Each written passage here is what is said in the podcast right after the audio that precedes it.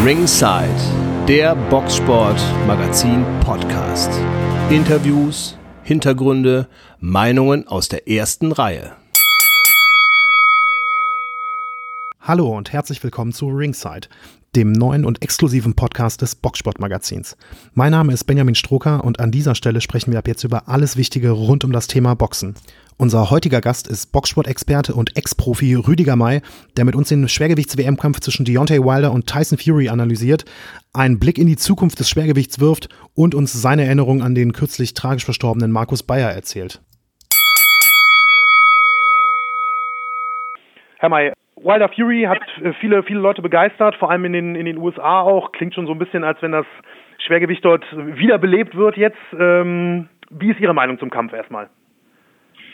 Ähm, also ich fand den Kampf äh, sehr gut. Ich, ähm, ich habe den ungefähr so erwartet, äh, was mich wahnsinnig erstaunt hat, äh, dass Fury wirklich äh, so lange auf so hohem Niveau ähm, mit Wilder boxen konnte. Mhm. Und äh, gigantisch war natürlich, wie er nach dem Niederschlag in der zwölften Runde nochmal aufgestanden ist und so zurückgekommen ist in den wirklich nur noch wenig verbleibenden Kampf und das dann wirklich noch so zu Ende gebracht hat, das war wirklich Last Man Standing. Äh, ich weiß nicht, also ich hatte, ich persönlich hatte beim Gucken den Eindruck, äh, dass der Kampf ist vorbei, als er runterging, gerade auch so flach, wie er runterging, er lag ja richtig.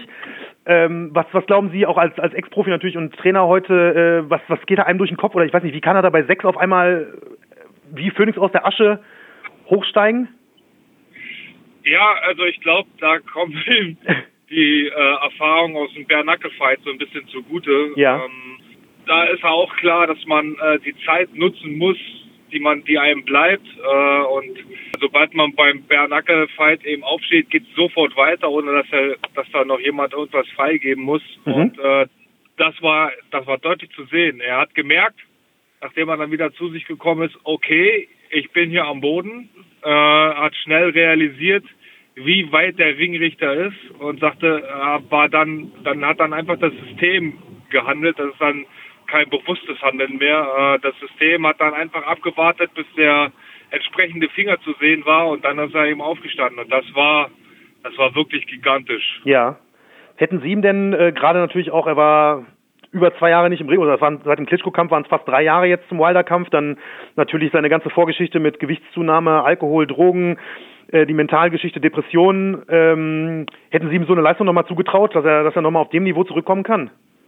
Also, dass er das über zwölf Runden wirklich so hält, äh, da hatte ich schon meine Zweifel dran. Mhm. Ähm, dass er in der Lage ist, grundsätzlich äh, sowas nochmal zu Wege zu bekommen, das war mir schon relativ klar, weil äh, das ist so das, das typische Wandeln zwischen Genie und Wahnsinn und äh, solche Leute die sind äh, am, äh, am Ende jedweder Range unterwegs. So äh, von total äh, in sich zusammenbrechen bis äh, zu dem, was wir gesehen haben im Kampf äh, Phoenix aus der Asche. Ja. Und genau das hat er gezeigt. Und er war eben äh, am Ende einer Range angekommen und das war im Prinzip zu diesem Zeitpunkt das Ende der Range auf der positiven Seite. Ja, verstehe. Ähm, wie schätzen Sie Wilders Leistung äh, parallel ein? Ich meine, hatte am Anfang äh, schon Schwierigkeiten, ähm, die richtige Distanz zu finden, richtige Treffer zu landen. Er kann aber natürlich trotzdem in der neunten und in der zwölften richtig gut durch. Wie würden Sie seine Leistung einschätzen? Also boxerisch war das der beste Wilder, den ich bis jetzt gesehen habe. Äh, was so boxerische Techniken anbelangt, was äh, Strategie, äh, Treue anbelangt und äh, die Strategiedisziplin anbelangt, war das der beste Wilder, der jemals im Ring gestanden hat, glaube ich. Mhm. Ähm, hat aber auch deutlich gezeigt, wo die Defizite sind. Ja, ähm, wenn Wilder versucht hat, äh, mal eine ganz klare Führungshand zu bringen, dann ist er auch relativ erfolgreich gewesen, aber er hält halt nicht lange durch. Und das zeigt eben, äh, dass da wirklich äh, wirkliche Defizite in, in, Strategie und Technik vorhanden sind.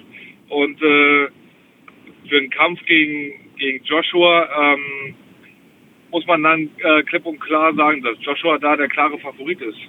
Mhm, okay. Ähm, kurz einmal zum Urteil, das hat ja, äh, ja schon was standesgemäß im Boxen für für große Diskussionen gesorgt. Das Unentschieden am Ende, ähm, jeweils ein Punktrichter für, für Wilder und Fury und dann einer mit dem 113, 113. Wie persönlich, haben Sie den Kampf persönlich gewertet?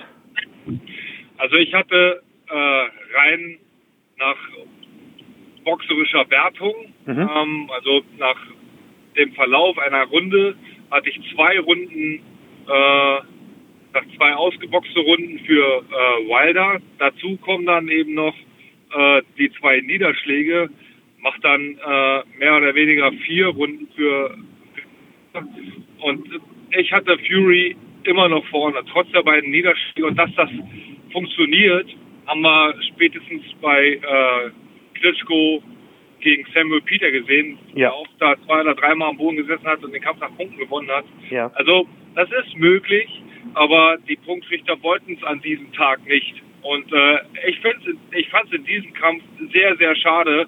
Äh, Wilder ist, äh, Fury ist meines Erachtens da komplett um seinen Lohn gebracht worden. Also in diesem Kampf konnte es nur einen Sieger geben und der muss Tyson Fury heißen. Okay, vor allem wenn man dann noch die äh, den, den der Wilder Punktzettel von äh, ich glaube Alejandro Rochin äh, war der ich glaube Mexikaner mexikanischer Punktrichter, der hatte ja Wilder sogar nach Runden vorne, ne? Der hatte ja ein 115 äh, 111 für Wilder, was ja schon sieben Wilder Runden unmöglich. Absolut unmöglich. Ja, okay. Ähm, wie geht's jetzt weiter oder sagen wir mal so, wollen Sie wollen Sie ein Rematch sehen, ein direktes Rematch sehen? Direktes Rematch wäre natürlich schön, aber äh, wir sind hier im Box-Business, das heißt Boxgeschäft. Ja. Äh, als nächstes wird höchstwahrscheinlich anstehen äh, Joshua gegen Wilder. Ähm, mir wäre tatsächlich am allerliebsten äh, äh, Fury gegen Wilder, das direkte Rematch, äh, so wie wir es eben damals auch hatten gegen wie, was hatten wir? Louis gegen e- Evander Holyfield. Mhm. Ähm, das war ja ähnlich und ähm, im Prinzip äh, muss das Ganze jetzt auch müsste eigentlich jetzt auch direkt erfolgen, dass es ein direktes Rematch gibt. Ja, wem würden Sie bessere Chancen geben? Also was glauben Sie, wer kann mehr aus dem ersten Kampf äh, rausziehen für sich, auch für die Strategie, für die Taktik? Ähm, also wer am am meisten von diesem Kampf hatte und wer wirklich äh, nur gestärkt aus diesem Kampf hervorgehen kann, ist äh, Tyson Fury. Mhm. Und ähm, er ist für, für ein Rematch auch der absolute Top-Favorit. Okay. Ähm, was würden Sie sagen, wie, wie steht jetzt Joshua aktuell da? Weil ähm, er war das natürlich jetzt, er war jetzt der Mann im Scheinwerferlicht, ähm, seit seinem Erfolg gegen Klitschko vor allen Dingen. Weiß nicht, kann man vielleicht sagen, er hatte so, verliert er jetzt so ein bisschen den Eindruck der Alleinherrschaft durch, durch dieses Comeback von Fury auch und den Kampf, der jetzt äh, doch große Wellen geschlagen hat? Ja, da ist jetzt natürlich auf alle Fälle ähm, ein Gefecht offen. Mhm. Ähm, äh, ich denke mal, es wird jetzt tatsächlich darauf hinauslaufen, dass jetzt äh, die Titel vereinigt werden, sprich, dass äh, Joshua gegen Wilder Box. Da ist für mich Joshua der Favorit. Ja. Ähm, dann hat einer alle Titel und dann wird auch äh, höchstwahrscheinlich dann der Kampf äh, Joshua gegen Fury kommen, wenn nicht vorher noch äh, Fury gegen Wilder das Rematch machen muss. Ja. Ähm, was würden Sie denn sagen, weil wir haben jetzt quasi drei Leute ähm, an der Spitze, die man alle irgendwie in verschiedenen Konstellationen gegeneinander gerne gegeneinander boxen sehen würde. Äh, wo ist denn die aktuelle Ära im Schwergewicht so vielleicht auch historisch einzuordnen? Weil die Jahre mit der Klitschko-Dominanz, da fehlten natürlich so ein bisschen auch diese, diese Rivalitäten, wie man sie auch, auch mit, wie Sie angesprochen hatten, mit äh, Louis Holyfield hatte oder, ähm, oder mit Holyfield Tyson etc. Wo würden Sie die aktuelle Ära so einordnen? Ja, das Schwergewicht ist, hat feiert ein absolutes Comeback und man muss sagen, äh, das Schwergewicht ist zurück, also absolut zurück. Mhm. Ähm, wir sind jetzt wieder so äh, in den Zeiten, ähm, äh, wo es die großen Gefechte gab, äh, Foreman, Ali, Foreman, Frazier, Ken ja. Norton. Äh, wir sind auch wieder in den Zeiten ähm, von äh, Lennox Lewis, Evander Holyfield, Riddick Bowe, Michael Moore, äh, mhm. alle, die da unterwegs waren. Wir haben jetzt wieder eine ähnliche Leistungsdichte, wenn nicht sogar eine höhere Leistungsdichte, wenn man sich da mal anguckt, was da mittlerweile auch wieder in in England äh, nachkommt im Schwergewicht mit Dubois. Ähm, da sind einige Leute unterwegs, äh, die da nach oben streben. Dalian White, Derek Chisora ist wieder zurück. Mal gucken, was er jetzt gegen Dalian White zu Wege bringt. Ja. Dann ist er auch wieder äh, im Gameplan mittendrin, wenn er jetzt gegen Dalian White äh, tatsächlich gewinnen sollte. Ähm, also das Schwergewicht ist back. Okay, also der, der neue Boom. Und man sagt ja auch immer, wenn es dem Schwergewicht gut geht, dann geht es dem Boxen gut. Ähm, und war sicherlich nicht schlecht, dass jetzt auch gerade in den USA, die, äh, die ja wirklich, was das Schwergewicht angeht, nicht gerade verwöhnt waren in den letzten äh, Jahren, Kampf nochmal so positiv Schlagzeilen jetzt machte wie, wie Wilder Fury, sag ich mal. Absolut. Ähm, Herr May, ein anderes Thema. Ähm, diese Woche gab es die nächste Schocknachricht für die, für die vor allem deutschen Boxfans natürlich, aber auch für die, für die ganze Boxwelt. Äh, Markus Bayer ist, ähm, ist verstorben am 3. Dezember an Nierenkrebs, wie sich jetzt herausgestellt hat. Es muss wohl alles ziemlich schnell gegangen sein. Sie waren auch jahrelang mit ihm äh, im gleichen Stall bei Sauerland unter Vertrag. Ähm, wie, haben, wie haben Sie Markus Bayer denn so kennengelernt in Ihrer aktiven Zeit? Ja, Markus war äh, ein sehr sensibler und äh, zurückhaltender Vertreter und äh, das hat ihn äh, umso sympathischer gemacht, äh, da er im Prinzip einer der erfolgreichsten deutschen Boxer ist. Also er hat Mhm. dreimal sich die Weltmeisterschaft geholt und ähm, ist damit ein absoluter Topboxer.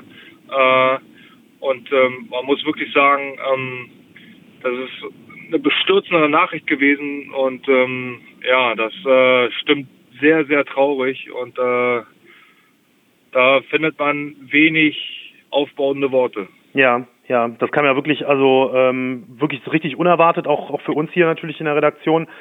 Ähm, Sie haben gerade auch seine Erfolge nochmal angesprochen. Äh, das sticht bestimmt ein bisschen heraus. Der, der Auswärtssieg, sage ich mal in Anführungszeichen, bei äh, gegen Richie Woodhall dann ähm, Ende der 90er, wo wo immer wieder erzählt wurde, quasi vor vor einer Gruppe englischer Hooligans geboxt, äh, Pitbulls am Ring etc. Ähm, können Sie sich ein bisschen zurückerinnern an die Zeit? Bayer war ja der äh, erst der dritte Deutsche, der nach ähm, Max Schmeling und Ralf Rocchigiani im Ausland einen WM-Titel gewonnen hat. Ja, ich war live in der Halle. Ah, okay. Ähm, Ja. absoluter Wahnsinn. Äh, der Ring stand äh, auf dem äh, Feld eines Eishockeyfelds. Also wir, äh, da stand, lag so ein bisschen Teppich drüber. Ja. Und ansonsten standen die Stühle auf Eis. Ich hatte Eisbeine. Das war unglaublich kalt in der Halle. Ja. Ich habe ähm, in der in der letzten äh, Reihe gesessen am Ring. Äh, direkt hinter mir war die Absperrung. Direkt hinter mir standen die englischen Fans und haben Richie Woodhall gefeiert und Mhm. geschrien und ähm, äh, sie haben dann, ich habe mich dann äh, immer ziemlich zurückgehalten, Markus äh, anzufeuern, weil ich schon so ein bisschen Bedenken hatte. Die waren schon etwas bierselig ähm, und ähm, waren sehr enthusiastisch im Anfeuern von Richie Woodhall.